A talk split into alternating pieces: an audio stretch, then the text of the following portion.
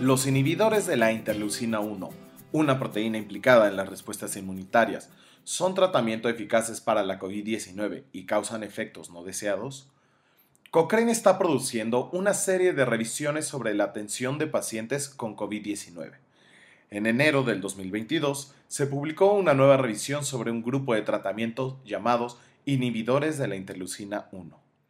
Este podcast ha sido traducido por Andrea Cervera, del Centro Cochrane Iberoamericano, y locutado por Orlando Cerón Solís, del Centro Cochrane Asociado de la Universidad Nacional Autónoma de México. La interleucina 1 o IL-1 en su forma abreviada es un tipo de proteína llamada citoquina que desencadena la inflamación para ayudar a combatir una infección. En la COVID-19, a medida que el sistema inmunitario lucha contra el virus, los pulmones y las vías respiratorias se inflaman, provocando dificultades para respirar. Sin embargo, en algunas personas el sistema inmunitario puede reaccionar de forma exagerada y resultar en una tormenta de citoquinas. Esta situación produce niveles de inflamación peligrosamente altos y dañino de los tejidos, que pueden conllevar con dificultades graves para respirar, insuficiencia orgánica y la muerte. Los inhibidores de la interleucina 1, como el anaquirna y el canakinumab, son medicamentos que impiden que la IL-1 actúe, bloqueando las señales de la IL-1 a otras partes del sistema inmunitario. Esto reduce la inflamación y podría ayudar al sistema inmunitario a combatir la COVID-19. Por lo tanto, esta revisión se investiga si los inhibidores de la IL-1 son eficaces para las personas con COVID-19 en comparación con la atención habitual sola o con placebo.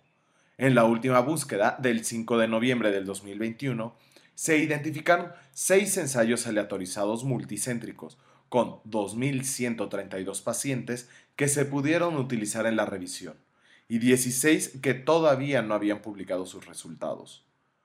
Cuatro de los ensayos incluidos evaluaron el anaquirna y los otros dos evaluaron el canakinumab. De media, los participantes de los ensayos tenían entre 58 y 68 años, y la mayoría eran hombres. Todos los participantes estaban hospitalizados principalmente por COVID-19 moderado a crítica, y al comienzo de los ensayos, al menos dos tercios de los participantes recibían oxígeno, y casi un tercio estaban intubados.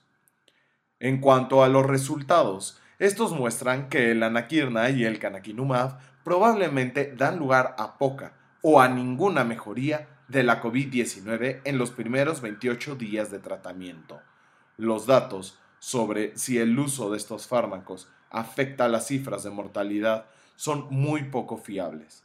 Y aunque tanto el anaquirna como el canakinumab probablemente no conllevan un importante aumento de ningún efecto adverso, su efecto sobre los eventos adversos graves no está claro.